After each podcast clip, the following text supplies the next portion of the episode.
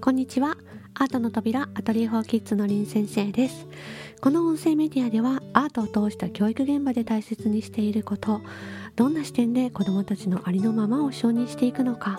その環境をどうやったら守れるのかを考えながら皆さんと一緒に気づいたこと感じたこと学んだことを共有していく番組です。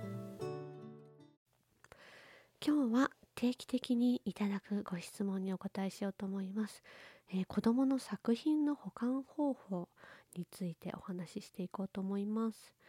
えー、ラジオ過去回でね似たような質問にお答えしているんですけれども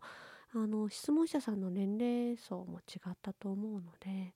もしねそちらも参考にしたいという方は概要欄から飛べるようにしておきますね、えー、今回は小学校3年生の女の子のお母様からお便りをいただきました、えー、オンラインアトリエ4キッズの授業の後にいただいたメッセージですね。え Zoom を開いてあげてからは全く呼ばれることもなくじっくりと制作を楽しんだようです。終了後は満足げな表情で作品を見せてくれ工夫した点を教えてくれました。見た感じ編むのを失敗してるんじゃ？と思うような編み切れていないような感じがありましたが本人はそれも気に入っており工夫したところだそうです。この回はペーパーウェービングって言って、えー、紙をね、あのー、まるで編んでいくかのような技法を取り入れた回だったんですけれども、え、コミュニケーションタイムでも授業内では時間がなかったから今回の作品を見てもらったとのこと。一瞬恥ずかしさを感じてしまった母ですがこれね私最初読んだ時にあれ？なんで恥ずかしいんだっけ？と思ったんですけれどももう以前の母ではないかっこ笑い。自分の価値観を押し付けずに娘のやりきった感を大事にすることができました。これ多分あの想像するに自分のその娘さんの作品があのそんな上出来じゃないんじゃない？編むのを失敗してるんじゃない？っていうようなのを母さんがなぜか気にしてしまって恥ずかしいという感情があったっていうことかなと思ったんですけれどもなんかね娘さんの気も娘さんと一体化してる感じのになってたんですねきっとね。えー大人のための約束と林先生が温かく受け止めてくださることを知っている安心感があるおかげです。いつも本当に本当にありがとうございます。いえいえこちらこそありがとうございます。えその後はいつものように娘に教えてもらいながら一緒に制作点点点というよりは今回は母の制作タイムになっていました。立体にしようとしましたが計画不足でなかなか思うようにはできず時間がかかってしまいましたが娘に励ましてもらいながらかっこ笑い作りました。いいですね。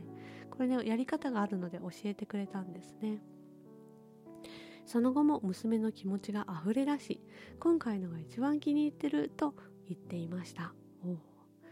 自分を表現する方法が身についてきているように感じ私も嬉しくなりました。そうですね、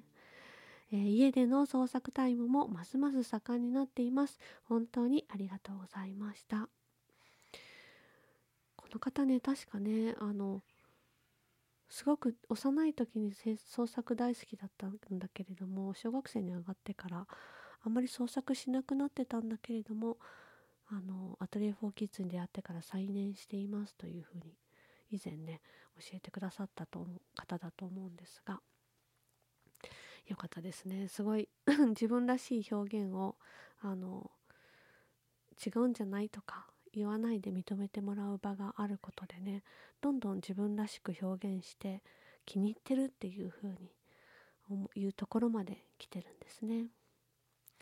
えー、質問です。作品の保管のおすすめの方法を教えてください。部屋に飾っているのですが増えてきてごちゃごちゃし始めています。古いものから外していくべきか点点点よろしくお願いいたします。というお便りをいただきました。余談ですけど今ねあのウグイスが鳴き始めてですね音声に入ってるかちょっとわからないんですけれども今年一番のウグイスが3日前ぐらいにですね泣き始めて最初ね泣くの下手くそなんですけど だんだん上手になっていくのを実は聞いています。では子どもの作品の保管方法についてなんですけれどもこれね部屋に飾ってるんですけれども増えてきてごちゃごちゃしてっておっしゃっていて部屋にね飾るのとってもいいですよねあの飾って飾りながら保管している方たくさんいらっしゃるんじゃないかなって思います。というのも授業でいつもねどこにこれ飾るっていう風にあのどこに飾ったらいいと思う？っていう投げかけを結構私がしたりするので子どもたちもあのこれは飾る作品だっていう風に思って結構飾ってくれてる人いっぱいいると思うんですが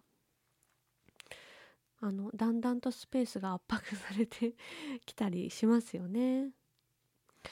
でえっ、ー、とこれあの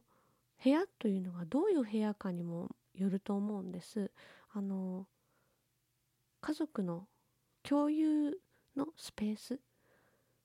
であるのかとあの子供部屋なのかによってまた全然違ってくると思うんですけれど生活の場所に作品のを飾るスペースがあるのはすごくねあの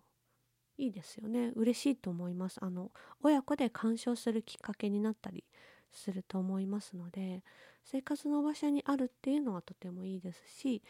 あのもしもその子供専用のアトリエ的なあの寝るような部屋がもしあるんであればもしくはちょっと遊ぶようなスペースとかがある場合はその近くにあの置かれてる方もいらっしゃると思うんですけれどももう全くねその作品が増えてごちゃごちゃしたとしても全く気にならないそういう結構プライベートな場所その子だけのための場所であればあのそれが好きっていう子もいるのでごちゃごちゃとどんどん作品がね飾られていってる状態が好きっていうもう私もそうなんですけれどもいつも見ていたいみたいなところがあったりしてあの他の人からごちゃごちゃに見えたとしてもそれで本人はいいと思ってる場合もあるのであの全くプライベートな場所に関してはあの特に何も口出ししなくてもいいかなというふうにも思います。で多分おそらくこの、えー質問者さんも生活の場所の中にある作品群のことを質問されていると思うんですけれどもあのいくつかねお伝えしようと思います。一番多分あるある最近はもうこれをやってる方はいるんじゃないかというのはあのデジタル化してしまうということですよね。あのまあスキャンとかすると大変なことになるので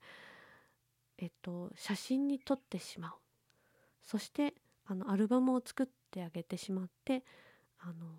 スマートスマホの中にね。でそのアルバムの中にどんどん入れていく。またはあの紙で見たい場合は印刷してあげてもいいと思うんですけれども。そしてあのとにかく現物ではなくてデジタル化していく。というパターンですよね。これはまあ必要なスペースは大幅に節約できるのであのあとはそのデジタルファイルなのでお友達とか家族遠い親戚とか共有が簡単にできていいですよね。あの本人と一緒に撮ってしまえばどのぐらいの年齢の時に作ったなみたいなことも分かりますしいいですよね。でそれをもう当たり前のあのルーティンにしてしまえばあの何ヶ月に一遍とかね衣替えみたいな感じでその時にもうデジタル化するものなんだ。だから取り外すものなのだっていうのが子どもの方にも作者の方にも理解できたりして気持ちの整理もつきやすいかなとも思います。デジタル化してる方いらっしゃるかな？で、えー、2つ目の方法としてあの作品集みたいな形にしてあの A4 ぐらいのファイルをあの持ってきてそこに入れていくというパターンですよね。これあの粘土別とかあとはこう立体的なものだとまあどこまで大きなものっていうものにもよりますけれどもあの箱の中に入れていくしまっていくみたいなこともできますよね。でその時もそのしまっていくのかそれともしまわなくても処分してしまってもいいのかっていうのをまた子供と一緒にね考えればいいですよね。で結構大人になる時まで取っておくと大人になってからあ取っておいてよかったなって思うことものって結構あったりしますよね私とか例えば幼稚園に通ってた時のあの絵本ノートとか、えー、幼稚園の先生との連絡帳みたいなものは母がずっと取っておいてくれていたので大人になってからそれを読み返してあのすごいいろいろな 発見があったりして嬉しかったのを覚えてるのですごくたくさん作っている子とかは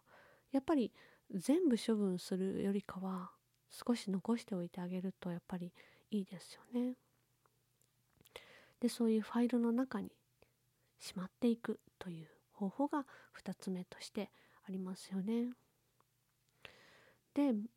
3つ目は、まあ、さっきも言ったと思うんですけどそういう作品を常時展示しているギャラリースペースみたいなものを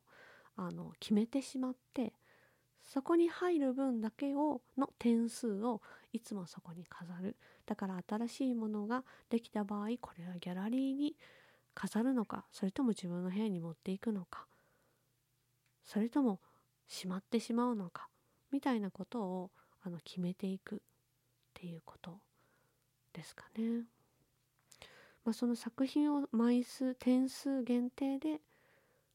飾るんだっていうのもまあ楽しいですし、うん、飾りながら保管するっていうようなイメージですかね。でその時になんかねフレームとかに入れてあげたりするあのお家の方もいらっしゃってそうするとすごくね上等な作品っていう感じになってちょっと美術館みたいな感じになってそんな高いフレームじゃなくても今結構ねあのそんなに高くないフレームもたくさん売っているのでそういうものに入れてあげるっていうのはすごくね子どもたちも嬉しいんじゃないかなと思います。で、まあ、4つ目としてこれは前も言ったかもしれないんですがプレゼントとして作品をねしてしまうっていうパターンです。あの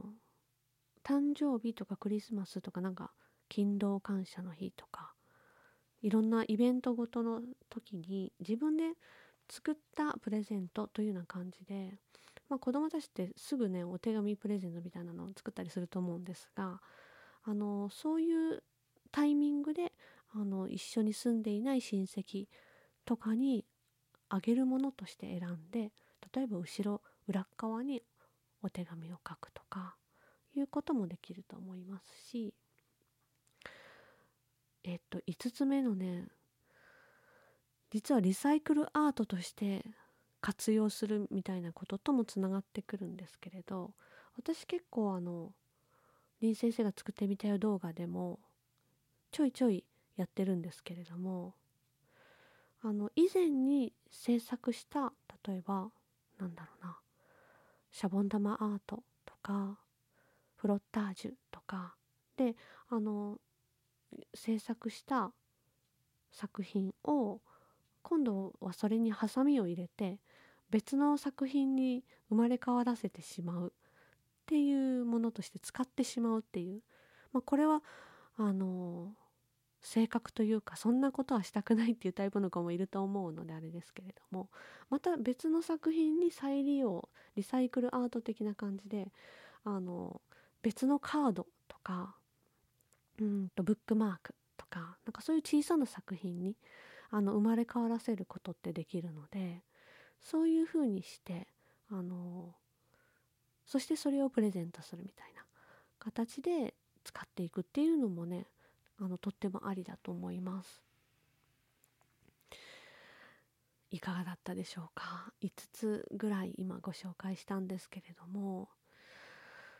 これ以外にねあうちはこんな風にしていますよみたいなのあったらね是非教えてほしいなと思うんですけれどもあの毎月毎月ほぼ6年間小学校あのトリフォーキッズに参加し続けた子の今もうね高校生になるぐらいの年齢の子なんですけれどもはあのおそらくね子供部屋だと思うんです。あの共用スペースではなかったないんだと思うんですけれども壁一面にあのそこはもう作品を貼り付ける場所っていう風に決めていた感じででアトリフォーキッズって結構 3D の作品もたくさん作ったりするのでちょっとした棚みたいなものを取り付けてでそこに立体作品も置けるようにしていて壁一面全部アトリエ・フォー・キッズの作品っていう風な感じにしていた子もいました。でそれねあのこのラジオのサムネイル画像にしているのであの一部ですけれども壁面全部はちょっと入らなかったのであのお母さんにねいただいた写真があってでなんで私それ気が付いたかというと彼がねオンライン授業に初めて登場した時にあって気が付いたんですね。後ろ全部過去に作った作品群だったのでわあすごいと思っていいなと思ってそれをね多分以前のラジオでも紹介したかなとは思うんですが今回のサムネイルにちょっと入れておきましたよかったら YouTube の方はねよかったらあの見てみてください。っていう風に作品ってね本当にあの自分の分身その時その時のもう自分の写真みたいな生き写しみたいなものなので飾っているだけでやっぱりね嬉しい気持ちにもなりますしあの大事にするっていう気持ちでいてくれてるのはねすごく嬉しいなと思います。でその男の子その彼さっき言った彼がねあの学校で作ってきた作品はすぐ捨てるのにアトリフォーキッズの作品は捨てないんだっていうふうにお母さんがおっしゃっていて多分思い入れが全然違うんですかねっていうふうにおっしゃってたんですけれどもおそらくその自分がやりたいように作った作品でこれでこれが一番自分の今気に入ったものだっていうふうに思った作品って簡単には捨てられないものなんですよねきっとね。だけどあの正解があってそれに向けて作らなくてはいけなかった作品ってあの多分彼にとっては自分を表現したものではなかったのかもしれないなってその時にそのお話を聞いてね思ったんですけれどもだからねなかなか本人が捨てたくないっていう気持ちもあるかもしれないしあの性格によってはねどんどん次へ次へって言ってもういらないよっていう子もいて逆にお母さんが「えー、捨てちゃうの?」っていう風に 言う場合もあるのでもうそれは本当にねあのその子その子の性格にもよるのであのどんな風に作品を残してそしてあの鑑賞していくのかっていうのは親子でね一緒に決めていくのが一番いいかなっていう風に思います。勝手にねやっちゃうのではなくてやっぱり作者に確認をするっていうのがいいかなと思います。今言ったねそのファイル化したりデジタル化したりみたいな方法もあのこうやったらいいよっていうのをあの提案してあげると気持ちのね整理がつく子もいると思いますしもう完全に好きにやっていいっていう場所を用意してあげることも解決策かもしれないのでちょっと皆さんそれぞれあのいろんな意見をがあると思いますのでまた教えてほしいなと思います。今回は子どもたちの作品がすごく増えていった時にどうやって保管していったらよいのかということについていくつか提案をしてみました。また皆さんどうだったか教えてくれると嬉しいです今日も最後までお聴きいただきましてありがとうございましたそれでは次回のラジオでまたお会いしましょう。りん先生でした。生きてくときに必要なこと君とつな